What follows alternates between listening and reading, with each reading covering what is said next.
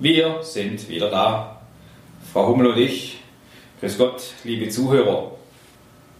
Sie hören eine Folge der Podcast-Reihe Führungskraft für Führungskräfte. Wir sind mittlerweile bei der Nummer 66 angekommen. Sehr schön, dass Sie mit dabei sind. In der Regel erhalten Sie von uns wöchentlich, ja meist ist sogar dienstags, Informationen, Ideen, Impulse, Methoden und Werkzeuge rund um Mitarbeiterführung. Wir setzen darauf, dass Sie eine gute Führungskraft, ein guter Vorgesetzter sein wollen und es auch bleiben möchten. Dass Ihnen Ihre Mitarbeiter folgen und sich freuen, einen guten Chef zu haben. Das ist zugegeben kein einfacher Job. Dessen sind wir uns bewusst. Wir wissen das aus sehr vielen Erfahrungen. Ja, wir machen das schon lange Zeit, über 30 Jahre mache ich das auch schon. Der Erfahrungsschatz kommt natürlich aus unterschiedlichen Erfahrungen der Vergangenheit heraus. Ich selber war mal vor langer Zeit Softwareentwicklungschef eines mittelständischen Unternehmens und da war die Softwareabteilung alleine 120 Mitarbeiter groß, verteilt auf 10 Standorte im In- und Ausland. Ich war auch mal Personalchef in einer Unternehmensgruppe mit über 1000 Beschäftigten mit 38 verschiedenen Gesellschaften. Ich war mal Geschäftsführer eines Tochterunternehmens im Konzern mit mehr als 10.000 Mitarbeitern. Aus diesen Erfahrungen schöpfe ich natürlich auch mein Führungswissen und meine Führungserfahrung, was läuft, was geht, was nicht geht. Heute bin ich selbstständig. Seit fast 14 Jahren habe ich es mir mit der Schulung Managementberatung zur Aufgabe gemacht, meine vielfältigen, umfangreichen Führungserfahrungen mit Ihnen zu teilen. Weil ich davon überzeugt bin, dass Führungskräfte das Zünglein an der Waage sein können, um Misserfolg oder Erfolg im Unternehmen möglich zu machen. Und das mache ich in der Schulung Managementberatung nicht alleine. Seit fast genau der gleichen Zeit ist Frau Hommel mit dabei. Sie ist hier für alles Mögliche da, unter anderem aber auch insbesondere deshalb ein Podcast zum Thema Personalentwicklung, wo sie ihren Hauptaspekt hat, wenn sie bei den Firmen ebenfalls vor Ort ist und mit den Mitarbeitern, Führungskräften auch sehr viel zu tun hat. Und aus diesem Erfahrungsschatz schöpfen wir heute.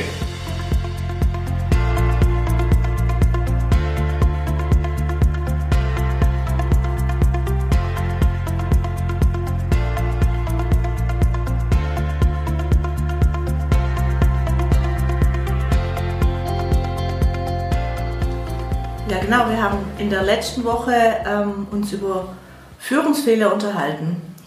In der Praxis habe ich natürlich auch schon lernen dürfen, ähm, dass Führungsfehler passieren und deswegen war das unser Schwerpunkt Herr mit den Führungsfehlern.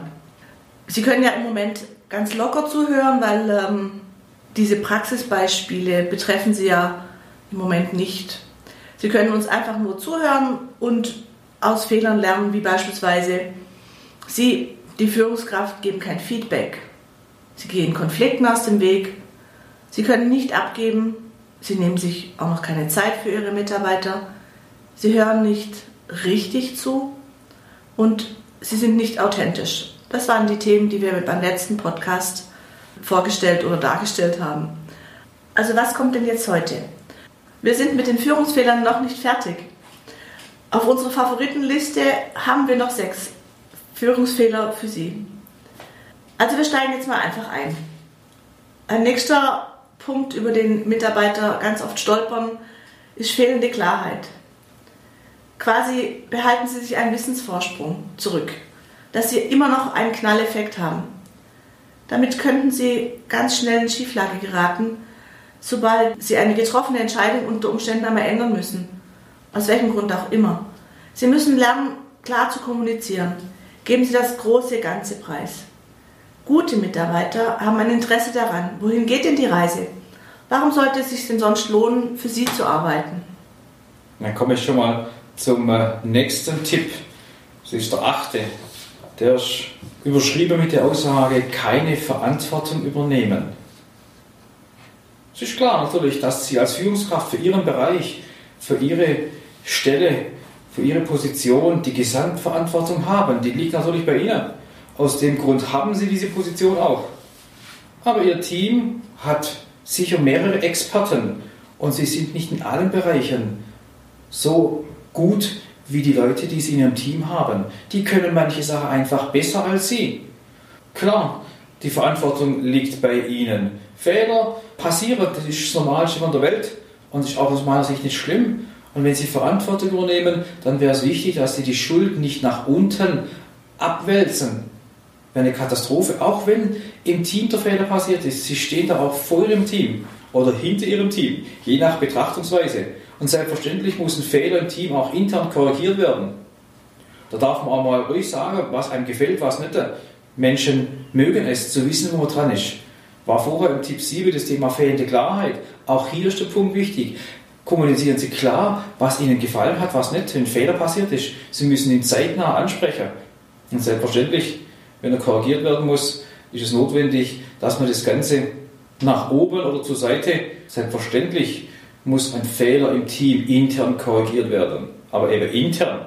Und da darf man mal lauter werden. Aber nach oben zur Seite, da stehen Sie zu Ihrem Team. Das wird Ihnen das Team nachher auf eine andere Art und Weise wiederum zurückgeben. Also übernehmen Sie auch dafür bitte die Verantwortung.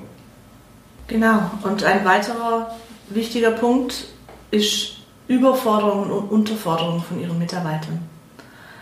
Es kommt ja sicher im Rahmen von großen, wichtigen Projekten zeitweise zu Überstunden. Aber verwechseln Sie bitte die Überstunden nicht immer mit Produktivität. Als guter Chef achten Sie auf Ihre Mitarbeiter und Sie sorgen auch dafür, dass Sie die Arbeitszeit mit der Freizeit mindestens die Waage hält. Gerade bei Überstunden und wichtigen Projekten muss ein guter Chef auch immer im Hinterkopf haben, es gibt gesetzliche Regelungen zur Arbeitszeit und auch zu Pausen. Wenn wir jetzt einen Mitarbeiter haben, der permanent in wichtigen Projekten hängt, müssen wir auch daraus folgern, dass er natürlich viel gefördert wird. Wenn wir jetzt einen Mitarbeiter haben, der immer in wichtigen Projekten ist, ist er sicherlich gut ausgelastet und ähm, irgendwo Experte in diesem Gebiet. Gegenstück zu dieser andauernden Überforderung, wie ich es mal nennen will, kann auch eine andauernde Unterforderung sein. Wenn der Mitarbeiter nur Aufgaben macht, die sonst niemand machen will, oh, Langeweile und Unterforderungen nehmen dem Mitarbeiter den Sinn ihrer Arbeit. Und wenn er keinen Sinn in seiner Arbeit und in seinen Aufgaben hat und nie gefordert wird, kann das auch ein Grund sein für eine Genügung von einem Mitarbeiter. Denken Sie also bei der Aufgabenvergabe auch immer daran, dass man einem Mitarbeiter auch ab und zu mal eine Aufgabe geben muss, die vielleicht ein Stück größer ist, dass er daran wachsen kann. Das ist so eine Mischung zwischen Bore-out und Burnout.